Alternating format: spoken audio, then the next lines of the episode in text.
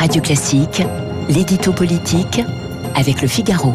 Et avec Guillaume Tabar à 8h12 sur Radio Classique. Bonjour Guillaume. Bonjour Renaud. À droite, il n'y aura donc pas de, de primaire hein, pour désigner le candidat de la, à la présidentielle. Un vote des seuls adhérents LR change-t-il radicalement la donne? Bah Écoutez Renaud, vous connaissez hein, le célèbre sketch des inconnus.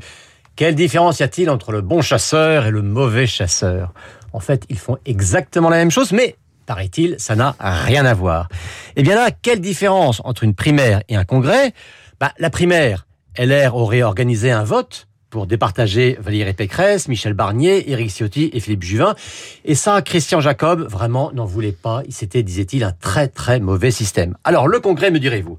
Eh bien là, LR va organiser un vote pour départager Valérie Pécresse, Michel Barnier, Éric Ciotti et Philippe Juvin. Vous voyez, ça n'a rien à voir. J'ironise, mais il y a quand même une différence et elle est de taille. La méthode est identique, mais le corps électoral est différent.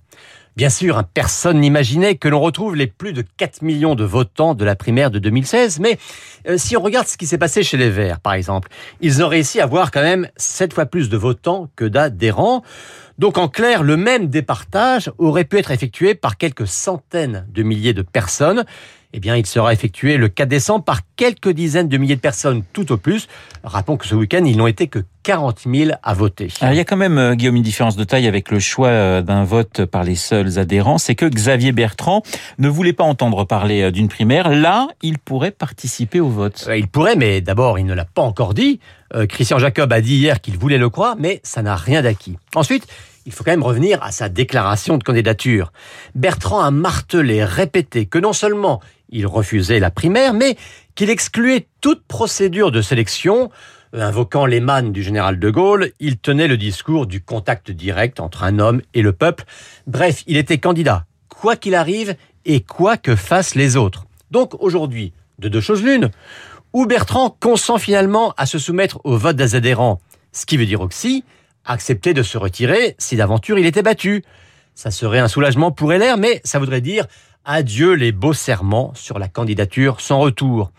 Ou alors, il maintient qu'il ne participe à aucune compétition interne préalable, et alors c'est le retour à la case départ, à la, au casse-tête de la division de la droite. Un vote aux, seuls adhérents LR, ça veut dire aussi que d'autres formations centristes ou de droite ne pourront pas participer à, ce vote, à ce congrès. Eh ben c'est exactement ça. Hein. Vous voyez, on est sur le repli sur le noyau le plus resserré. C'est un choix, hein, mais c'est un choix risqué dans la mesure où cette candidature de droite devra bien élargir son espace pour ébranler d'un côté la candidature Macron et pour se protéger de l'autre contre la tornade Zemmour. On voit bien, par exemple, dans une semaine, Édouard Philippe va lancer son parti, un parti de droite aussi, même s'il se veut d'une droite macroniste. Donc, se replier sur les seuls militants LR, pur sucre, eh bien, c'est mécaniquement rétrécir l'espace du candidat désigné. Après tout, ni Macron ni Zemmour ne s'en plaindront.